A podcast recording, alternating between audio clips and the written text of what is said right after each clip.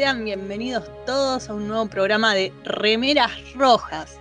Espero que estén todos bien este lunes horrible, nublado y espantoso acá en Argentina por lo menos. Eh, pero bueno, hoy me toca capitanear a mí. Acá estoy, la capitana designada Kim. Esperemos que salga todo bien y que no salga todo roto como la semana pasada. Bueno, más o menos lo estamos rompiendo, así que lo mismo. Pero bueno, acá me acompaña mi compañero Mael. ¿Cómo estás? Fabuloso. Hoy, fabuloso. Tenemos un programón. Sí, hoy estamos re emocionados, ¿no? Sí, sí. Así que eh, vos también estás emocionado, Fede, por ahí. Sí, me embarga una emoción que no entro en mis zapatillas. Porque se me hincharon las patas de la emoción. Claro, claro, de la emoción se me hincharon las patas, viste, los sabañones revientan, es así. No, claro, no, hay caso. puede, puede pasar. Sí, sí, hoy un gran programa tenemos. Gran, gran programa. Bueno, y otro que seguro también está emocionado por ahí es nuestro otro compañero remera roja, eh, Leonardo Rubio. ¿Cómo estás, Leo? Acá estoy, capitana designada, presentándome al servicio firme y, muy contento también. No por lo que le pasa a Fede en los pies, sino por la entrevista que tenemos. sí, sí, pero bueno, eso va a venir más tarde. Eh, y bueno, y también nos acompaña el Comodoro Gonza, como siempre, detrás de micrófono, encargándose que todo salga bien. Tocando los eh, botonitos. Pero bueno, cuéntenme por qué estamos tan emocionados. ¿Qué vamos a tener hoy? Fede. Ah, bueno, eh, tenemos una gran entrevista. Estuvimos hablando con Javier Sotelo si preguntan con quién es el capitán Diego Vela en Star ¿Tiene que ver con Vela Velasco? Eh, puede ser, para ver con Velasco? Puede ser, puede ser. Quizá en el futuro, viste, mi apellido fue mutando y se fue acortando. Como viste que todas las cosas se achican en el futuro. Claro, claro. Por supuesto. Eh, entonces, eh, capaz que sí, capaz que es un pariente un pariente lejano, lejano mío, el, Capitán Vela. ¿Quién te dice? Puede ser. Puede ser, puede ser. Así que bueno, nada, estuvimos charlando con él y tenemos una entrevista interesantísima donde hablamos un poco de Star Trek y de otras cosas también, ¿no? Hablamos un poco de su carrera y, y su vida. La verdad que es muy interesante, ahora en un ratito nomás van a poder disfrutar de ella. Bueno, y también eh, empezamos nueva temática en el capítulo de la semana, ¿no? ¿No, Leo? Es verdad, es verdad, se vienen los chicos. Al final no sé cómo quedó la temática porque me colgué de mirar. Como que, para mí, como siempre, para mí todo tiene que ser así. Dice pibes locos. Pero bueno, no sé cómo quedó Está muy bien, está muy bien, Porque tiramos varias tentativas. Esta, vez, el Claro, esta, esta vez te hicimos caso, Leo, y el locos quedó pusimos esos locos bajitos. Está bien, está bien, está bien, está bien. Ah, haciendo referencia a un tema. Sí, por supuesto, un tema de Joan Manuel Serrat, ¿no? Muy bien. ¿Y por qué? Exactamente. ¿Y, porque vamos a estar hablando de capítulos donde hay querubines. Ah, pequeños. querubines. ¿Viste? ¿Viste? Hay, hay, pequeños enanos que no. no. Sí, bueno, sí, pequeñas pero niños, no, no, no enanos. Claro, claro, claro. Pequeñas criaturas que no son enanos. Y hoy, y hoy tenemos nada más ni nada menos que Collective, el, capítulo de Voyager. ¿eh? El Bondi, en traducción, en traducción el capítulo de Voyager Rubio. aparecen. el Bondi Borg. el Bondi Borg, totalmente, donde están todos los niños borgos. El Bondi. Está muy bien, es el, está muy bien. Es el capítulo 6 de la. Eh, no, temporada 6, capítulo 16. Con razón no lo encontré. No, 16. Ahí está. Ahí está. Está bien, está bien. Sí, ¿Dónde aparece Iche por primera vez? Nuestro amigo Manu. Pero bueno, eh, eso va a ser más tarde. Así que mientras. Pará, y tenemos otra cosa. ¿Qué tenemos? Para vender. Hoy empieza una nueva sección nos subimos a los 100 años del nacimiento de Jim Roddenberry, así que vamos a tener un nuevo cortito con sus frases más importantes para homenajear al creador de Star Trek. Sí, frases muy raras y únicas, ¿no? Frases inspiradoras, definitivamente inspiradoras. Totalmente. Eh, Pero bueno, nos vamos a ir a, a la presentación antes de que nos vengan a agarrar con antorchas porque la cortamos. Ahí está, sí. Así que, Gonza, cuando quieras.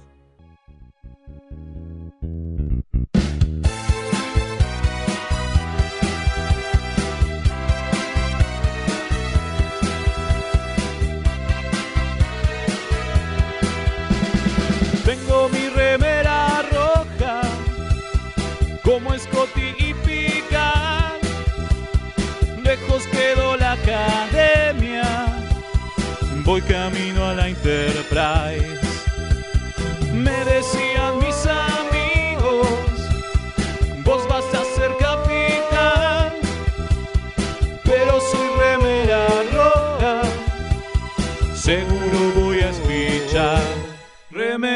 Remeras rojas, remeras rojas, con esa facha donde van.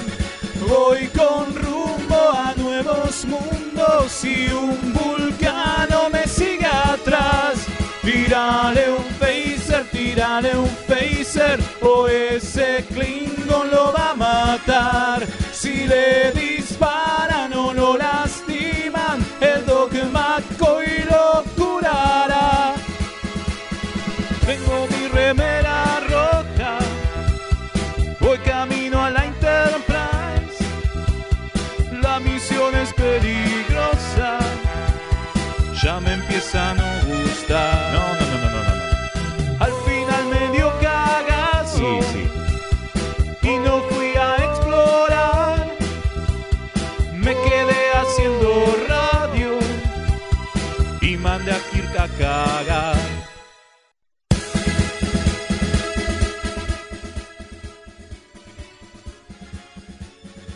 Bueno, y acá estamos de vuelta. Esperemos que estén todos tranquilos, que hay presentación, que no, que Todos no nos vivos. olvidamos.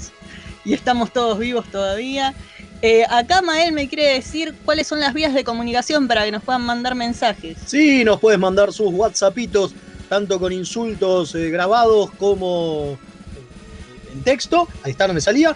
Al más 54 911 59 52 0234.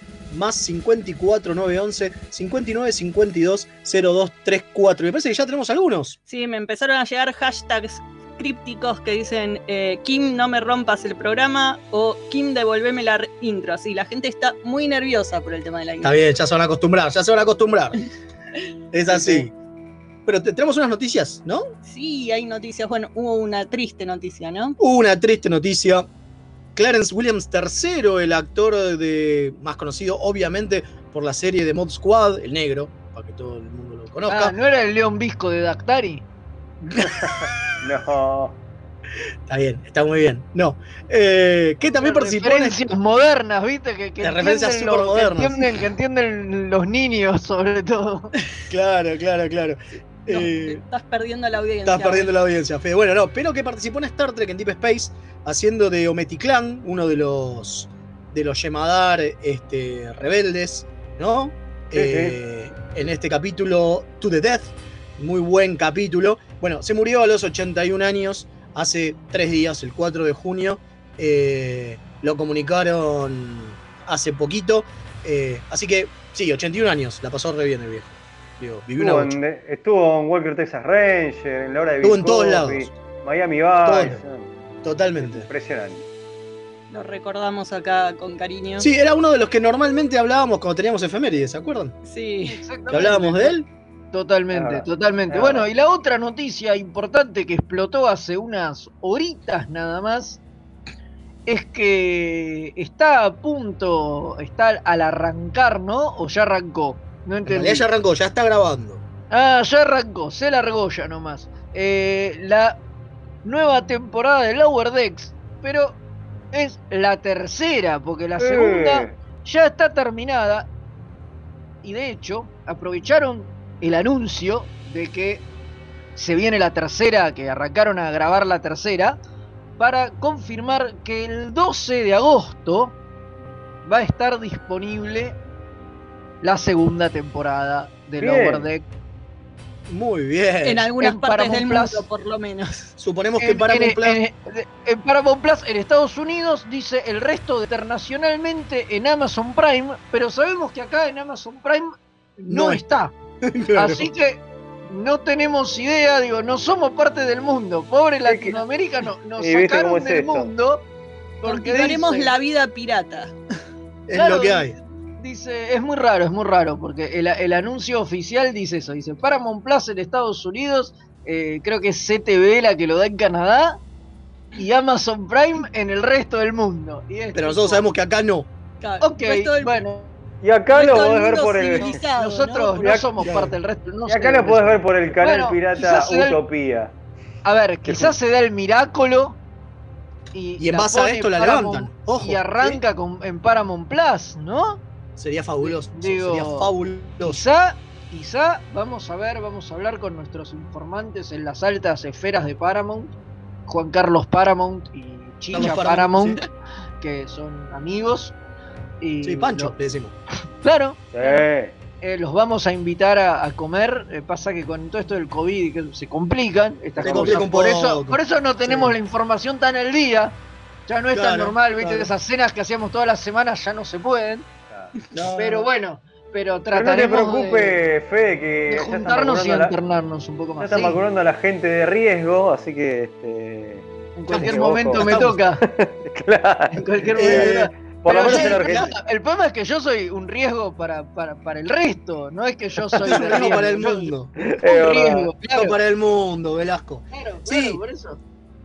Eh, confirmado entonces la tercera temporada gracias a un tweet de eh, Newsom diciendo se empezó a grabar la tercera. Ya está. O sea, creo que además va a ser, me parece que por la situación hasta la más fácil de ¿no? Y sí, obviamente, contra- claro.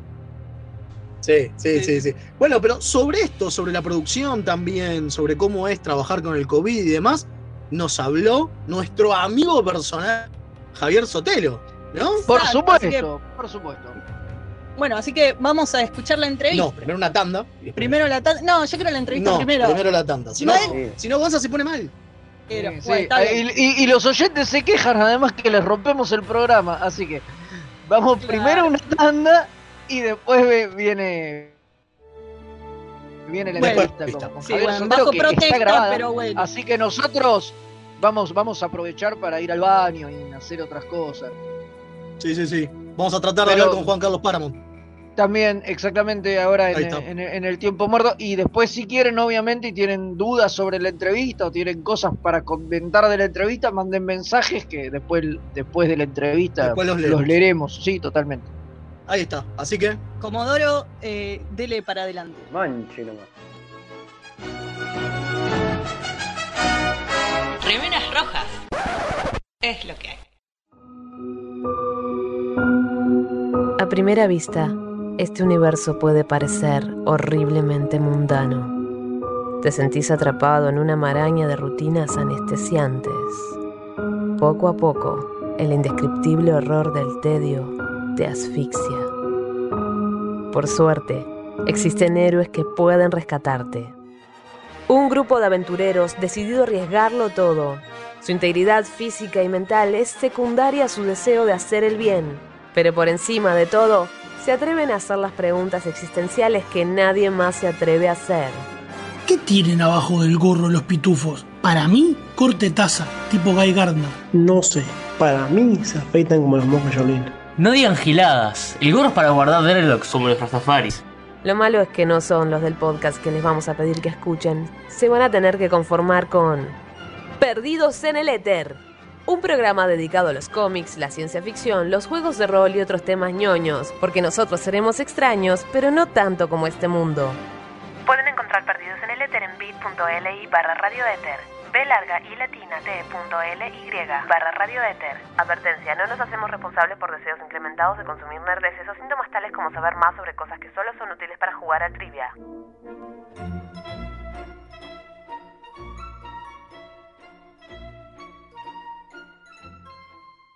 ¡Uh! Los replicadores todavía no funcionan. No importa, en Quarks Bazar personalizan tus regalos. Sí, remeras, tazas, impresiones 3D, todo lo que te imagines lo puedes encontrar en arroba quarks.bazar. El gran Neighbor Rom lo recomienda.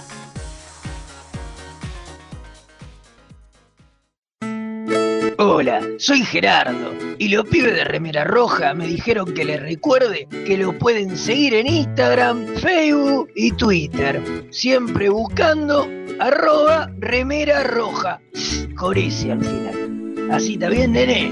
¿Me dejan de romper la bola ya con esta pelotudez de las redes sociales? Gracias.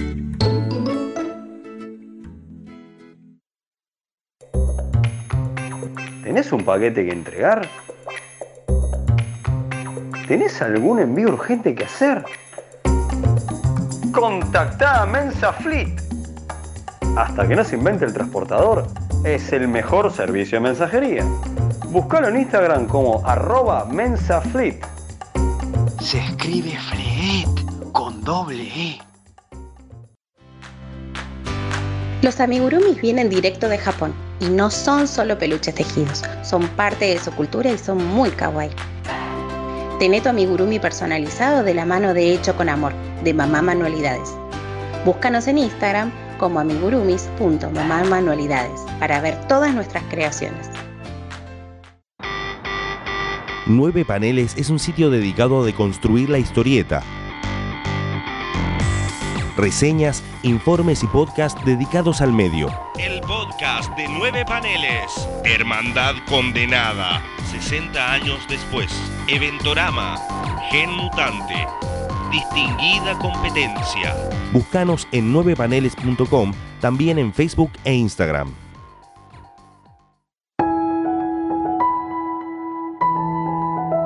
A 100 años del nacimiento de Jim Roddenberry, escucharemos algunas de sus frases más inspiradoras.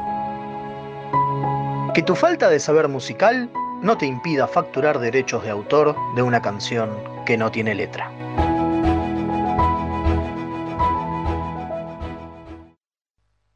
Estamos en una nueva edición de Remeras Rojas y hoy tenemos un invitado de lujo. Nos acompaña Javier Sotelo, que interpretó nada más y nada menos que al capitán Diego Vela en la segunda temporada de Star Trek Discovery. ¿Qué tal, Javier? ¿Cómo andas?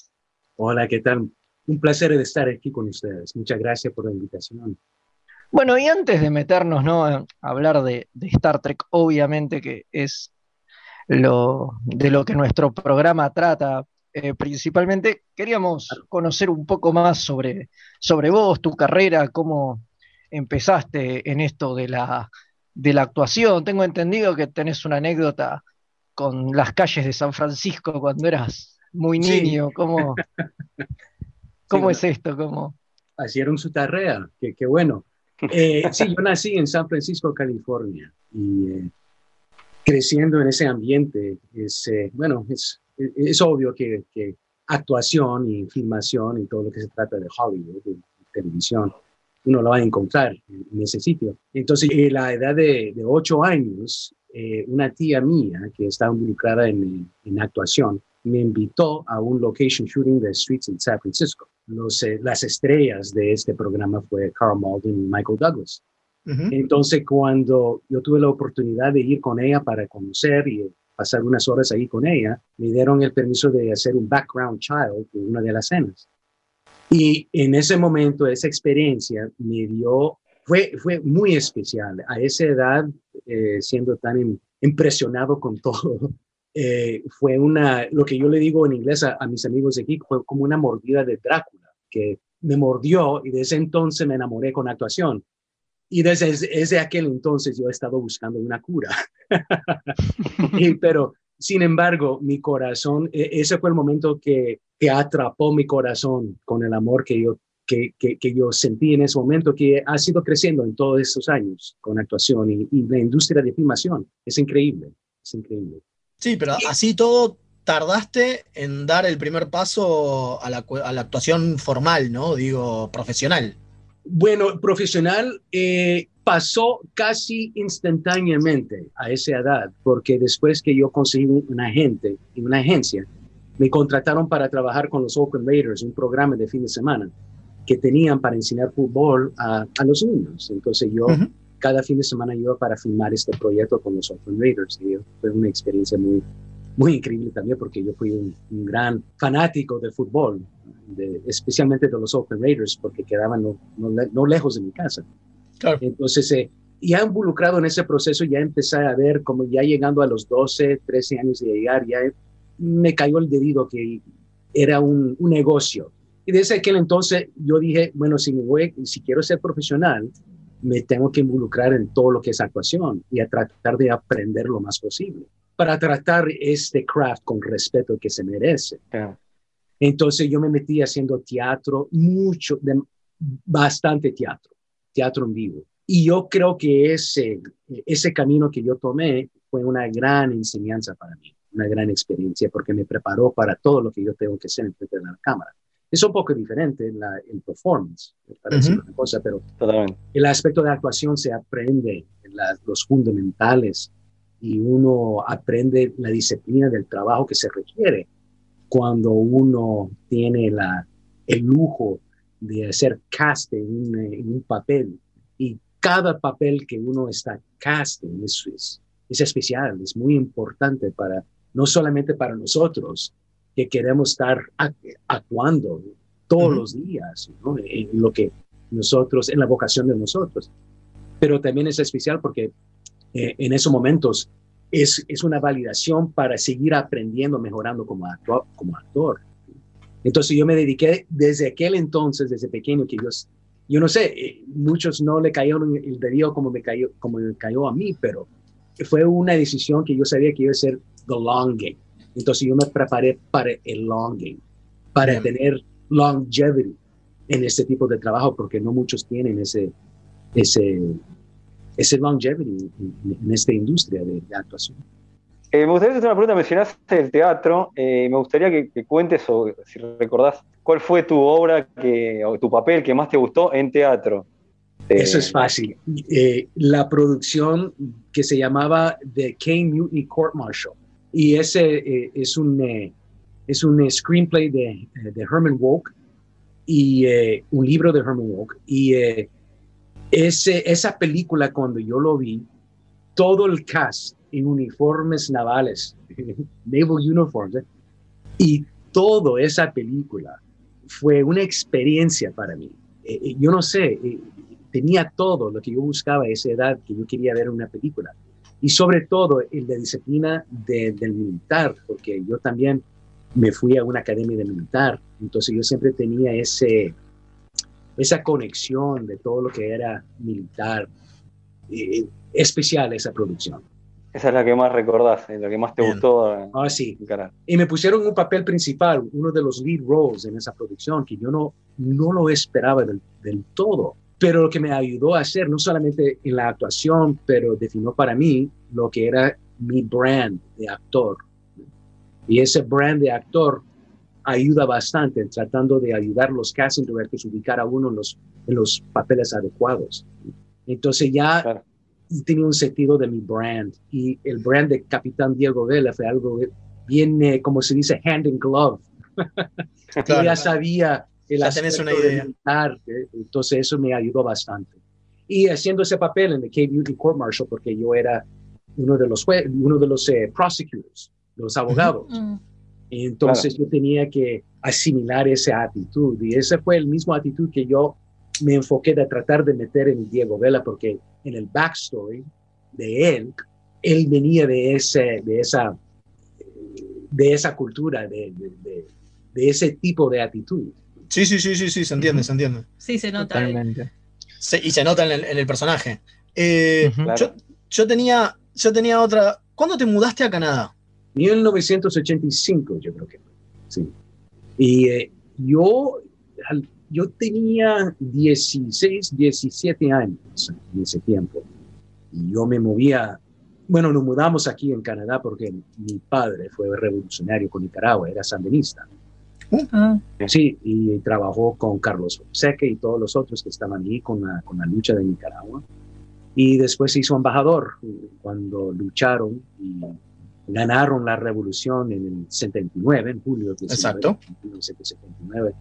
Lo nombraron embajador de Panamá, embajador de la Casa Blanca y el embajador de Canadá. Entonces en el 85 nos mudamos, nos mudamos para Canadá. Pero yo siempre, ellos, la familia quería que yo me metiera en algo que era político, pero yo no sentía que eso era parte de mi DNA. Uh -huh. claro. Mi actuación, mi filmación. Entonces, yo me pasé por ese camino. Miramos ese dato, ¿eh? no teníamos no, ese no. dato, que tu papá había sido parte de la Revolución Sandinista, es un datazo. Sandinista, su nombre es famoso en Nicaragua, Casemiro Sotelo. Bien, y digo, tu familia sigue estando allá, vos, digo, eh, cuando se mudaron, se mudaron por, por el trabajo de tu padre, obviamente. Sí, solamente la, la familia inmediata, principal, Claro. tenemos aquí en Canadá. Claro. Pero tenemos mucha familia en Florida, en San Francisco. Ahí tengo un montón de familia todavía que yo espero eh, reencontrarme con ellos un día también. Eh, después de la pandemia, a lo mejor puedo Sí, obvio. viajar. Obvio. Pero Florida, eh, San Francisco, tenemos un poco de familia que queda en Nicaragua, pero la mayoría ya se vinieron a Filadelfia. Tengo una, una familia italiana bien grande en la familia Sotelo también, entonces. Una familia grande, pero en los Estados Unidos. Nosotros no somos los únicos Sotelos que nos fuimos tan norte que nadie nos quiere visitar porque hace un frío. Hace mucho frío, claro. Demasiado frío. Vas a comparación de todos los otros países. Claro. Yo le digo, este latino no debería de estar tan norte. Sí, totalmente. Hablando de esto justamente, de, de ser latino y, y actor y trabajar para, para un mercado, sobre todo como es el, norteamericano, aunque se filma mucho ahí en Canadá, donde, donde vos estás y qué sé yo, digo, muchas de las producciones y las películas en las que vos estás son, son norteamericanas y demás. ¿Es, es difícil la inserción en, en el mercado por, por ser latino? ¿Hay como prejuicios y esas cosas o sos uno más? Está bien que vos sos norteamericano, ¿no? Digo, a pesar de, de- tu descendencia, obviamente, pero bueno, nada, pero se te nota el, el ascendente latino sin, sin lugar a dudas. Y bueno, nada, eso. Quería saber si, si era difícil. Sí, e- e- es un poco difícil en términos de que no hay bastante, bueno, la experiencia que yo he tenido hasta la fecha, no hay bastante material que se, eh, que se ofrece a, a lo que se llama BIPOC actors aquí en Canadá, que son todos los latinos, los negros, todo lo que son ethnic minorities, como yo. Entonces, eh, eso es- siempre ha sido un, eh, un reto que siempre tenemos que alcanzar, de tratar, tratar de mejorar, porque yo sé que el talento sí existe, pero si los escritores no están escribiendo las partes y los papeles para este tipo de actores, siempre va a ser difícil para nosotros. Pero la buena noticia es que ya se está notando, especialmente en esta área de Canadá, que está cambiando y está cambiando rápido. Entonces eso me da toda la esperanza para un futuro a donde nosotros podemos seguir creciendo como una comunidad latina y representando la comunidad latina en este tipo de papeles de, de tal manera que estos casting directors y el, el sistema de casting, la institución, el mecanismo, no sigue buscando eh, gente que no son latinas, pero que lo pueden actuar latinos en los papeles. Eso es, para mí no es representación. Eso es lo que están diciendo, mucho se oye mucho de lo que es whitewashing. ¿eh? Claro. Pero Claro. se está mejor, mejorando un poco, yo lo veo, yo lo veo todos los días. Y yo soy miembro de un council aquí en Canadá que se llama ACTA, que es la, la unión aquí en Canadá. Yo soy miembro del council y entonces yo sé, viendo eh, ahí sentado en las mesas de conferencia todas las producciones que vienen en esta zona. Y yo estoy viendo más que el mecanismo de casting aquí en Canadá están enfocando más a los latinos, a todo lo que son ethnic minorities, ¿no? dándole oportunidades para que los directores y los, los eh, eh, producers, los executive producers puedan ver a esta gente por la primera vez. Y no es por la primera vez que se están presentando. Nosotros hemos estado aquí por muchos años. No, no, claro, son ellos que empiezan a buscarte, claro. Ya, pero así van las cosas aquí y se está mejorando. En aquel entonces, hace como unos 5 o 10 años, no era tanto así. Era más difícil, mucho más difícil. Ya. Sí, bueno, hay un actor muy conocido de acá, eh, Ricardo Darín, que, que siempre cuenta que cuando le ofrecieron un papel así en una película grande era para ser de narcotraficante y él no quiso porque dice que el único papel que parece que hay para los latinos es, es ese. Y ¿saben qué? Yo tuve una conversación hace poco con alguien que siempre me dicen, de cada vez que te ven una, una, una película, una, un proyecto de televisión, siempre te ponen el, el nombre Diego. Porque me van a ver en una, una producción de CBS que va a salir que se llama The Republic of Sarah. Sí. Y mi nombre en esos episodios es también Diego. Entonces, poco a poco vamos cambiando las cosas, pero este señor sí está correcto porque muchas veces solamente me quieren meter en papeles de que yo soy eh, traficante de narcóticos y no sé qué cosa, y no un revolucionario de no sé qué cosa. Nosotros somos más que ser, más que eso. Sí, totalmente. Sin duda. Totalmente, totalmente. Entonces Yo, em, yo empecé un grupo aquí que se llama The Ottawa Actors Cooperative Network, TOAC. Sí, una cooperativa. El enfoque es para darle una plataforma a todos estos actores para que a donde pueden trabajar, ¿eh? practicar, rehearse. Y le estamos haciendo entrevistas, así como nosotros estamos haciendo pero es enfocado en ellos para que puedan tener una plataforma que pueden decirle a todo el mundo su historia, los struggles que afrontaron para ser exitosos en el nivel que han alcanzado. Y nosotros no hemos tenido algo así. Entonces, voy haciendo varias cosas como un miembro aquí de la comunidad latina para levantar el exposure de esta gente que es sumamente importante para mí y para todos los actores aquí. Y, me llena con una pasión de representar a todos estos actores porque son mucho mejores que yo, Muchos, mucho talento. Yo lo veo a esta gente, yo me siento inadecuado, o sea, no me siento adecuado cuando me comparo con esta gente que son maravillosas, son talentos. Yo adoro a estos actores totalmente. Bueno, con respecto a eso, tenemos obviamente que tu papel ¿no? en, en Discovery fue el primer capitán latino, eh, hombre. hombre, hecho por un latino, digo, ¿no? Interpretado por un latino.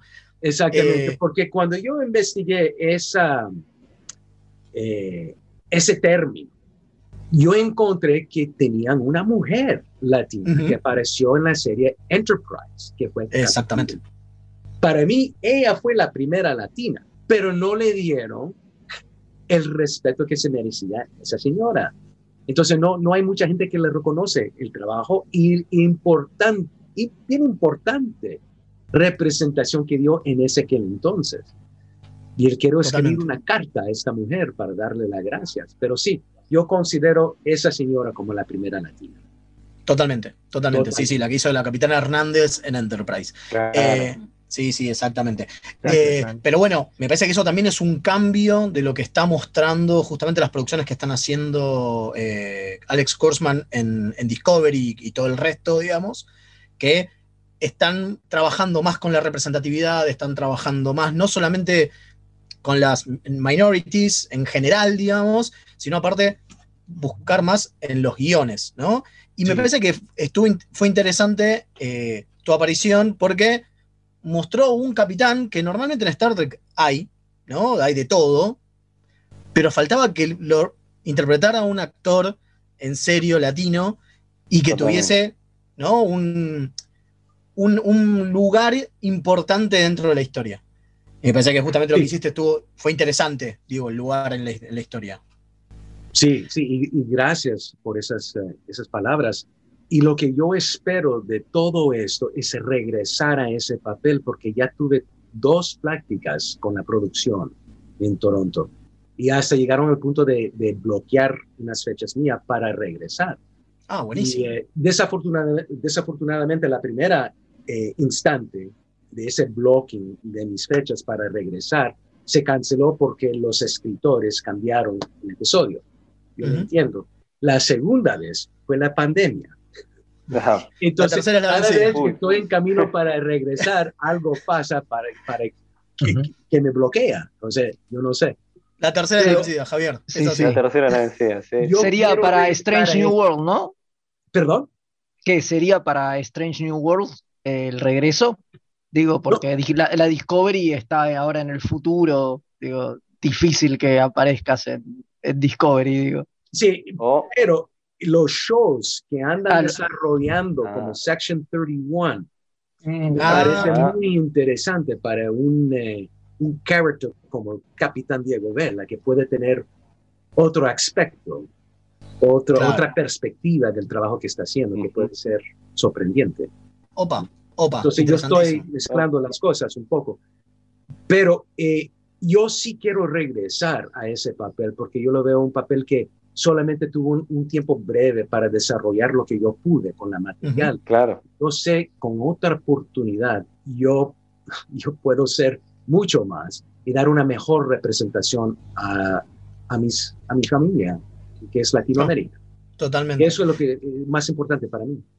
Con respecto a eso, ¿cómo fue el, el trabajo, digo, lo que te dieron? Porque hablaste un montón, una backstory que se deja entrever, pero te la, ¿te la bajaron los guionistas o te dejaron que vos la inventes?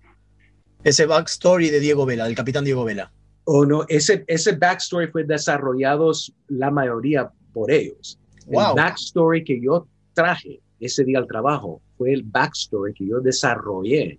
Es parte de mi trabajo creativo. Para Obvio, dar el pero eso es tuyo. Que yo tenía que dar enfrente de la cámara. Claro. Para dar Claro, claro. que yo necesitaba. Eso es lo que siempre trato de ser. um, entrenado como un actor profesional. Entonces, eh, pero sí, sí, eso fue la mayoría para, y, y fue bien sorprendente, sorprendente, para, mí- eh, sorprendente para mí ir a Google y encontrar a alguien, a lo mejor fue ustedes, que pusieron mi- la foto mía y un backstory que fue tan detallado y Ah, tan no, no. extensivo que yo No dije, fuimos nosotros. Wow. No, eso te, no nos vamos a hacer cargo. esto antes de entrar on set, a lo mejor la- el performance hubiera sido un poco diferente. Pero alguien puso como una, una, una página completa de Diego Vela y quedé con la boca abierta. Es memorial. Puede ser que sea memorial. Memorial. Mirá vos, puede ser, puede ser. Bueno, em, ¿Y, y tu relación con Star Trek antes de, de- de entrar a trabajar eh, en la serie, digo, ¿cómo era? Digo, sos, sos casi contemporáneo, bueno, naciste en 1965, la serie empezó en 1966, este año cumple 55 años, vos tenés 55 años, digo, son casi contemporáneos con la serie. ¿Cómo, cómo te llevas con ella? ¿La, la consumías de chico, de adulto, actualmente? Yo siempre he sido el, el más grande fanático de la serie, de la serie original. Ok. Para mí, eso fue bien especial. Aunque nací en 65, yo pasé toda la juventud viendo lo que estaban viendo mis hermanos y mis hermanas y mis amigos, los amigos que trajeron a, a la casa, que fue Star Trek. Entonces yo crecí con, con la programación original. claro. Entonces, y no sé si voy a contestar tu pregunta claramente, Federico, pero voy a tratar. Um, cuando yo llegué on set ese, ese día fue bien eh, surreal, por decir algo. Y yo no creo, yo, yo creo que el momento que se hizo real para mí fue el momento ya parado ahí, esperando ir on set para hacer mi performance. Cuando vino lo que se llama el Master Props, se me paró enfrente de mí y tenía el pin de Star Trek. ¿Eh? Ah, claro. Me vio, tomó las medidas, me lo puso aquí, me dio el ojo y me dijo, Welcome to Star Trek, Captain. En ese momento se me puso los pelos que se me pararon aquí atrás. En ese momento se puso real. Pero yo Oh. siempre me quedé con el pensamiento que si fuera el programa original, conociendo a William Shatner, o sea, yo Nah, me bueno. sentía tan orgulloso de estar ahí, sabiendo toda la historia, que fue una experiencia que nunca me voy a olvidar.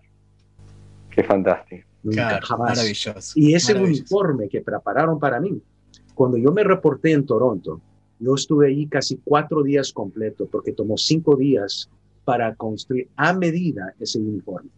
Me Wow. tomaron medidas cada, cada pulgada de diferencia de mi cuerpo. Wow. Y hasta le dije a la, a la señora la, que estaba tomando las medidas, yo dije, este es un programa de Star Trek, ¿por qué no me, pon, ¿por qué no me ponen en un tubo y me toman el 3D scan? Claro, y ya estamos. Claro. Debería Y me ser dijo, más simple. eso viene pronto, pero ahorita Todavía no. Genial. Claro, está muy bien, está muy bien. Eh, Fede, ¿tenés algo más? Eh, bueno, no, en realidad ya le quería preguntar directamente sobre, sobre, sobre su- su- sus futuros proyectos, ¿no? En qué, está, en qué estás trabajando ahora y, y qué es lo próximo en lo, que, en lo que te vamos a poder ver, más allá de que estás esperando tu regreso a Star Trek. digo. Sí, sí, el, principalmente el proyecto de Republic of Saga, ¿no? Sí, bueno, son dos, dos proyectos que, que me gustaría rápido platicar. Gracias, Federico. Eh, el primero es una película que se acaba de lanzar que se llama Death of a Ladies Man, que fue dirigida por Matthew Bissonette y la estrella de la película es Gabriel Byrne. Y yo pasé varios días trabajando con ese señor en Montreal y fue una experiencia increíble para mí. Y sobre todo la experiencia, no solamente trabajando con Gabriel Byrne, pero también trabajando con el director Matthew Bissonnette, que fue increíble ese señor. Y yo no sé si nunca va a oír este, esta entrevista, pero le mando un abrazo porque fue algo que yo siempre quería hacer en mi vida, es bailar en una producción, porque yo siempre quería salir en West Side Story. ¿eh? Pero este señor, de ese chiquito, de ese señor me dio la oportunidad no solamente de tener un papel en la película, pero tener un sequence de baile en la película también. Y, y eso, ahora ya lo puedo tachar en mi lista de las cosas. Ya que- está. Claro. Tachado, tachado. Una menos. Y la otra es, No. y esa película se acaba de lanzar en Australia, yo creo, el 20 de este mes, el 20 de este mes, y se lanzó hace como unos tres, hace como unos tres meses, entonces se puede encontrar en, eh, yo me imagino, en las diferentes plataformas. Y el otro proyecto que va a salir este, este mes que viene, en junio, se llama Republic of Sarah. Es una serie, es una serie en la televisión que es brand new, nueve- nuevísima. Y eh, yo me llamo Diego, otra vez en, en ese programa. Ahí estás, me van a encontrar ahí. Es así. Y también estoy muy excitado por, por ver que cómo quedó toda la producción y cómo quedó el show. Entonces, eh, les invito para ver ese show. Bien, y a ver, y con respecto a estas nuevas maneras de filmar, digo, tanto, eh, esto de Republic of Sarah lo hiciste en este momento, ¿no? En, en momento pandemia, digamos. ¿Cómo, cómo lo notaste? Co- Contanos el, el detrás de escena, porque para nosotros consumidores es muy parecido, pero digo, Sí. para ustedes es muy difícil, es muy distinto. Se puede, bueno, al principio era difícil porque todo el mundo no sabía exactamente cómo iba a ser el proceso. Claro. Y sin embargo, teníamos que tomar las medidas para que nadie se enfermara. Claro. Y sin embargo, la gente se enfermara. La gente se enfermó on set y tuvimos que cerrar producciones por esa, por esa razón. Ahora, eh, lo que han hecho excepcionalmente es cuando me ponen una producción de Montreal, ellos mandan las enfermeras a mi casa para tomar cuando te meten el palito. El hisopado. Ujú. El hisopado. Exactamente. Y eh, a cada rato venían a la casa y en el momento que uno llega on set y se reporta su trailer privado, al- a los cinco minutos alguien toca en la puerta que te quieren poner otro test, otro examen. Wow. A cada rato, o sea, aunque al principio todo el mundo estaba como scrambling para ver que cómo iba a ser los procedimientos, después de unos meses, después de un año, ahora el procedimiento es más fijo. Claro. Y uno se siente más confortable, más seguro llegando a onset para trabajar. Claro, principalmente Porque- seguro, ¿no? Ya, y yo tuve que salir de una producción.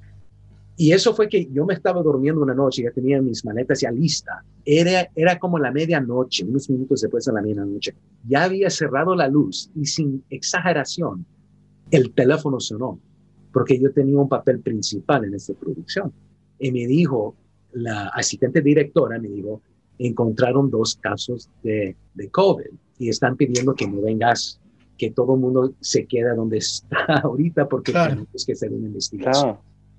Y, y como yo tengo asma, el riesgo para mí fue un poco más elevado. Claro. Entonces, tuve que desafortunadamente salir de esa producción. Entonces, eso me golpeó porque yo quería hacer esto. Esa fue una Sí, producción sí, obvio. interesante. Claro. Fue, fue una desafortunado. Totalmente entendible. Bueno, pero, Pero ahorita sí. Todo está, Está todo bien. marchando mucho mejor. Esos los casos protocolos ya no- funcionan, ¿Perdón? que los protocolos funcionan, por lo tanto, El todo está protocolo está, per- yo lo veo perfecto. O sea, lo han tomado tan serio que uno se, realmente se, se siente seguro. Bueno, la tentador. Y la gente del otro lado, del otro lado de cámara, ya que estamos, te pregunto, digo, ¿trabajan con barbijo? ¿Trabajan en, en equipos reducidos? ¿Cómo, cómo, cómo, cómo Los trabajan? están ¿Cómo, atrás. cómo- cómo se cambió? Claro.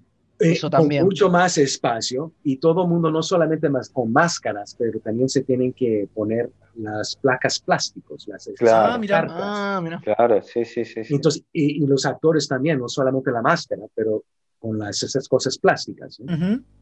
Y eh, todo tiene- hasta el momento de, la, de, de- de que empieza la escena, digamos. tenemos a un asistente que en el momento que ellos sienten que el director va a decir action, lo tenemos que quitar y dárselo a la persona que está Wow. Uh, a- Ok. a- Claro. nosotros. Y después action, y después cut, se regre- nos regresan toda la parada. Claro, es como. Sí, sí, sí, sí. Como si faltara el Entonces- oxígeno. Ya, exactamente. Y se Un pone tra- claro, como astro- modo astronauta. Exactamente. decir. Exactamente. ¿Y Exactamente. te parece Pero- que están, están reescribiendo más las escenas como para que la gente esté más separada? ¿Hay menos escenas de acción por eso? O sea, ¿está afectando los guiones? y el blocking de cada escena, yo le he visto que sí, ha cambiado eso también, porque hasta el blocking que yo hice en mis escenas trabajando con el director en Republic of Sarah, tomaron el tiempo para estar seguro que las medidas se respetaban entre la gente.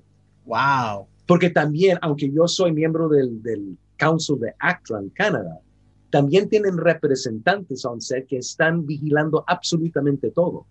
Claro. Y si llega un reporte negativo, le pueden dar multa a la producción. Entonces todo el mundo lo toma serio. Serio ¿Cómo? la distancia. Bien, bien. Como debe ser, principalmente Como debe para ser. que ustedes no se enfermen, digamos, como cualquier Bien, trabajador. Exactamente, cualquier persona. Exactamente. Totalmente. Yeah. Totalmente. Bueno, no, Y no sé si. Star Trek, eso es lo que estamos tratando de hacer con mi agencia, es eh, empezar una campaña para que podamos mandar correos y decir, oye, ¿qué onda con Captain Diego Vela? Vamos en eso campaña, claro. Una, con una campaña. Entonces, en la próxima vez que nos reunimos, o- o- ojalá que voy a tener mejor nos- noticias para ustedes. Genial, ojalá. Ojalá. Buenísimo, Vamos- sí. vamos a- desde, desde Hashtag, acá.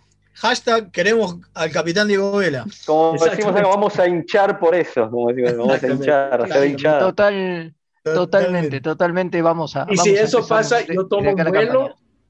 Paso unos días con ustedes ahí en el estudio. Encantadísimo. Te lo prometo. Encantadísimo. Dale, dale. Encantadísimo. Muchísimas gracias. Eh, no sé si tienen alguna pregunta más. No, la verdad, Javier, muchísimas gracias. Fue muy divertido, fue muy entretenido conocerte y fue muy interesante que nos cuentes todo lo que está pasando ahora en general eh, en el ambiente y principalmente con los latinos. Obviamente nosotros somos latinos, así que nos importa muchísimo más eh, que, que- que sigas trabajando para que haya más representación.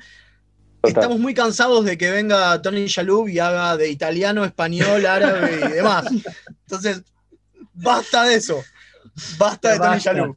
No, Muchísimas pobre Tony gracias. Shalhoub no tiene la culpa. Un placer Nadie tiene la culpa. Un realmente placer y un- orgullo para mí, pa- para mí para estar aquí con ustedes.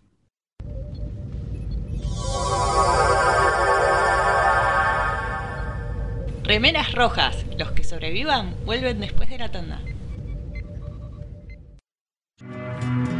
La orquídea negra de Madame Touleau.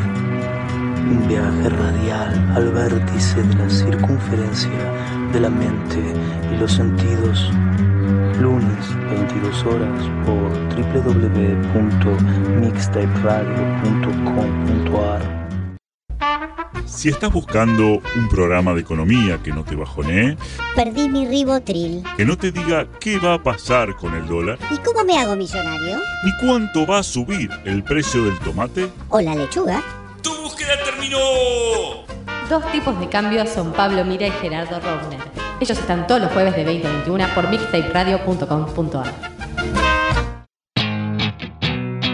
La mejor música alternativa y la movida de las bandas emergentes están en El Alternador.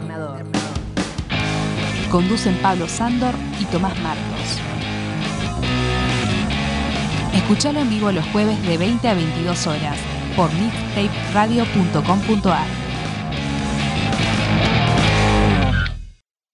Toda la oscuridad de la noche al mediodía de Mixtape Radio. Midnight Madness. Porque en algún lugar del mundo es medianoche. ¿Por qué no crece? ¿Le hace bien el sol? ¿Es macho o hembra? ¿Qué tierra tengo que usar? Todas las respuestas a estas preguntas las podés encontrar en La Buena Vida Grow Shop. Encontranos en Bainon 2458 José Mármol. Envíos a todo el país, las mejores marcas y los mejores precios. En Instagram buscanos como La Buena Vida Grow.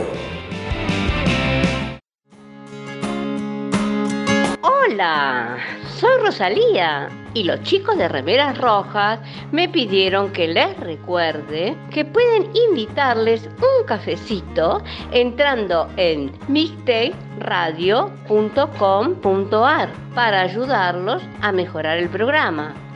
Che, si quieren que les inviten un cafecito, ¿no es mejor que sea uno en Che Sandrine?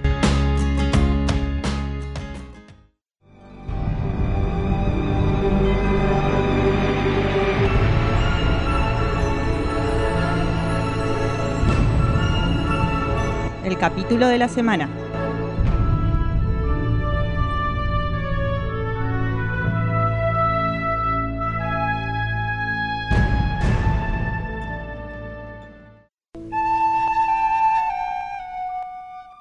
Y acá estamos de vuelta con la flautita de Picard que nos dice que estamos en el capítulo de la semana. Pero bueno, antes le queríamos agradecer de nuevo a Xavier Sotelo por ser tan buena onda. La verdad que la pasamos re bien en la entrevista, ¿no? Sí, sí, sí. Estuvo y- buenísimo. estuvo buenísimo. genial. Y ya empezamos con el hashtag. ¿Cómo es el hashtag? Queremos Capitán Vela.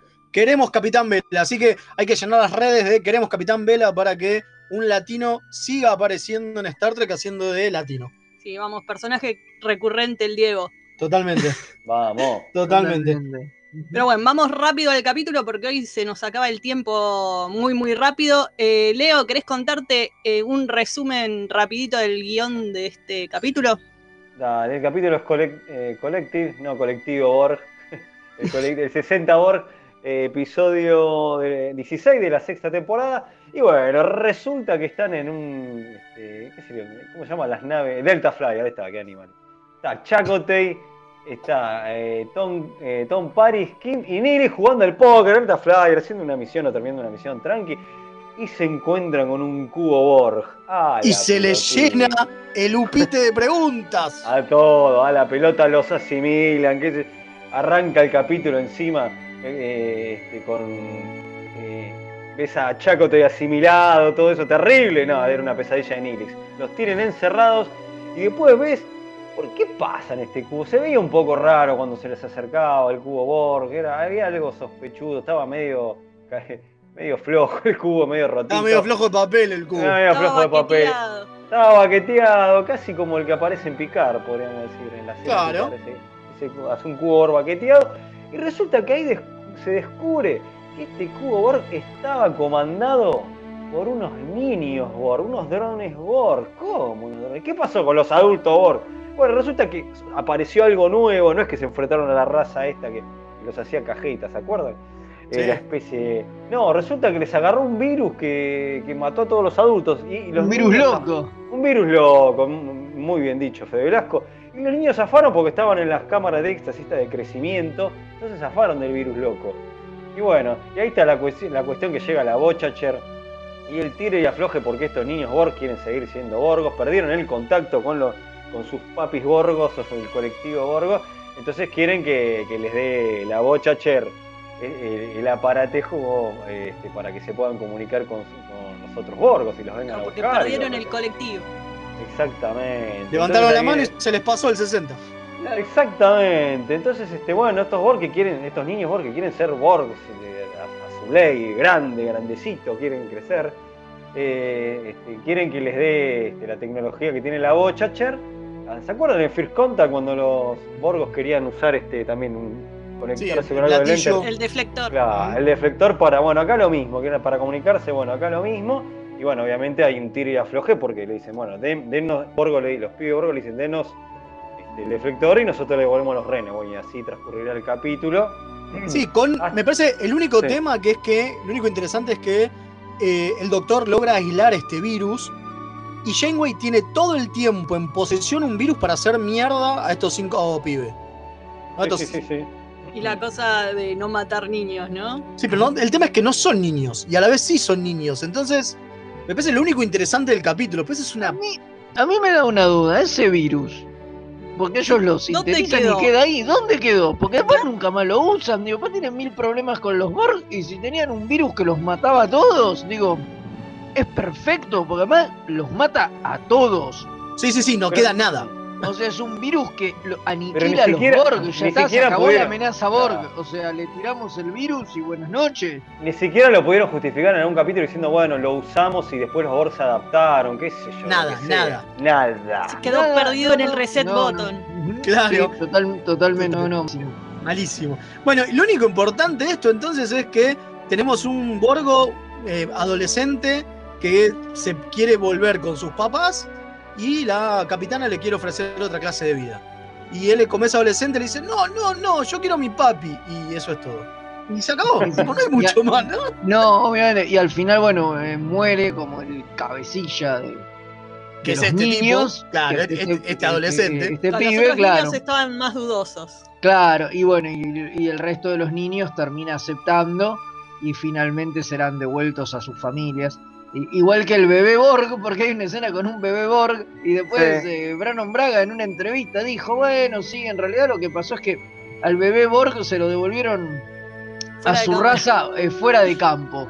Preferimos centrarnos en cosas, de una forma muy es decir, bueno, nos olvidamos. Me olvidé del bebito, maestro. El bebé Me Borg olvidé, aparece, está ahí, aparece dos segundos. Después se olvidaron por completo, nunca más lo mencionaron, porque a los otros pibes se los veis y los van devolviendo con sus familias y qué sé Bueno, yo. cuando- y después se siempre queda en la, se queda en la tripulación. Claro. decide quedarse en la tripulación, claro.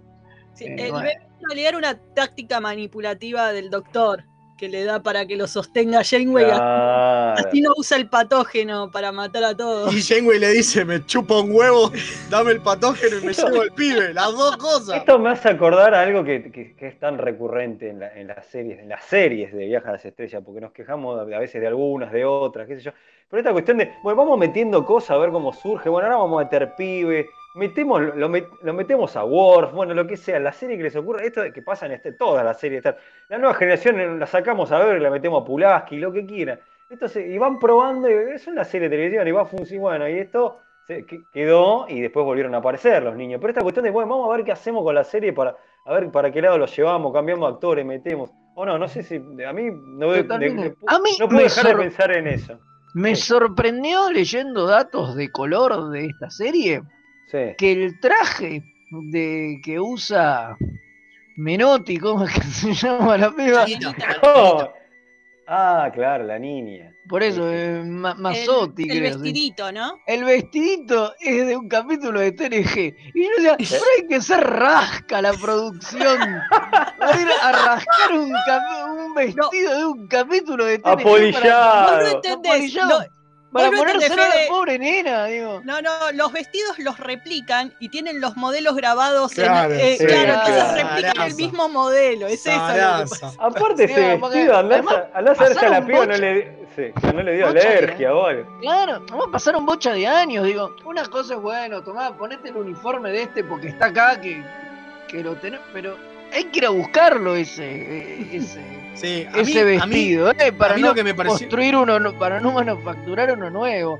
No, Sí, es, a mí lo que me Cierra pareció todo. es muy, espantoso. es, muy, es muy de la televisión de la época y para Es muy de la televisión de la época. Hoy, hoy me parece que, que ya Bueno, hay no muchos, hay muchos eh, trajes especiales de esos que usan eh, aliens X una vez que los reciclan bocha. Lo que pasa es que uno no se da cuenta porque están como de fondo y por ahí es para extras. Hacían mucho eso de reciclar. Sí, a mí lo que me mata, y con esto quiero cerrar porque me parece que no da más para hablar, este capítulo es malísimo. Me mata cómo le bajan el nivel a los Borgs. Tipo, Ah, ven sí. un cubo Borg y la Voyager dice, bueno, vamos y los enfrentamos. Pará, boluda, aquí donde es un cubo, no sabían todavía que estaba roto. Y es como, no, no, tenemos que enfrentarlos. Antes veías un cubo Borg y salías corriendo, Sí. ¿no? Digo, ¿qué es lo que hacen al principio con el Delta Flyer? Salen corriendo. No, no, les chupa un huevo, es, bajan el nivel, ya es cualquiera los Borg. Pero cualquiera. Es Mirá si será lo cualquiera peor que de meten, Voyager esto. que meten pibes Borg. Mirá si será, a ese hemos llegado, boludo. Totalmente, malísimo. Sí, malísimo. pero eso es algo, es algo muy de Voyager, digo, cuando. A ver, pero es algo muy, muy de los villanos. Digo, pasa todo el tiempo. Cuando vos tenés un villano hiperpoderoso, que es como el centro de una saga así cósmica, jodida, y, el- y después lo empezás a usar recurrente, le tenés que bajar el poder sí o sí. A ver, en los cómics pasa todo el tiempo y lo vemos todo el tiempo, digo. Aparece un tipo que pone en jaque el universo en una macrosaga y a la siguiente se juntan dos cirujas y le pegan con, con un bastón y, y lo matan, digo. Sí, sí. Pero Totalmente, es, es fue parecido. necesario, digo.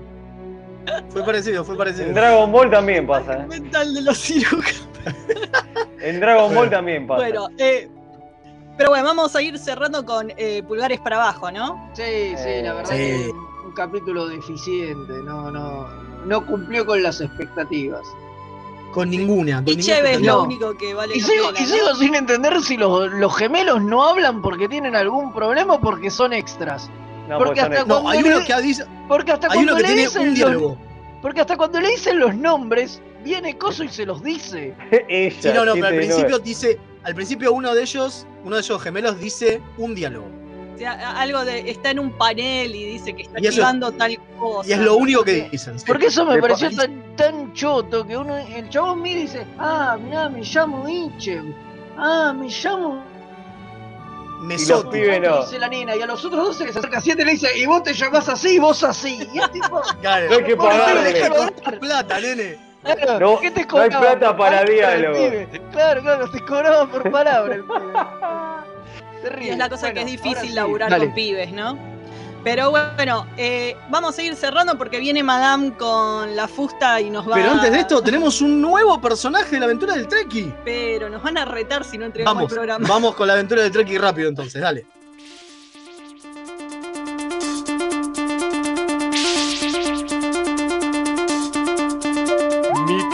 Radio presenta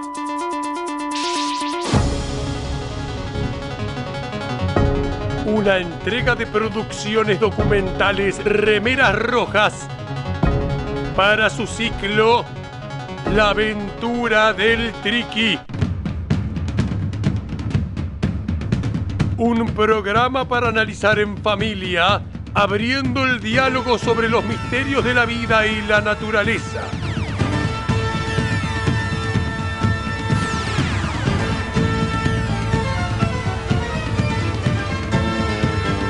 Hoy presentamos Cristian, el Triki Millennial. No me da container. Ricardo Montal, ¿quién? El único can es Sherlock.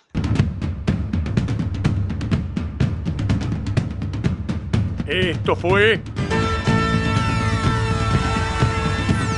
La aventura del Triki.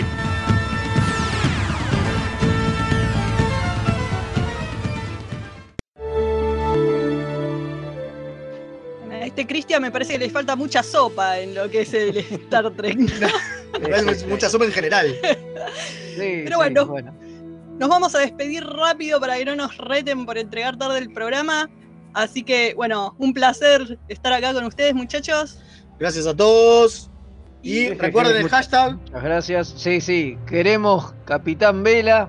Ese es el hashtag. Inundemos las redes sociales con el hashtag para que sea una realidad y, y nada, podamos tener un capitán que represente a Latinoamérica dentro de la flota, ¿no? Porque tenemos ahí a, a Cri- a Cristóbal Ríos, pero bueno. Pero no, es de la flota, no- claro. no es de Starfleet, claro. Exactamente. Exacto. Así que bueno, nos veremos la próxima si no nos morimos en el intento. Y Comodoro, cuando quiera.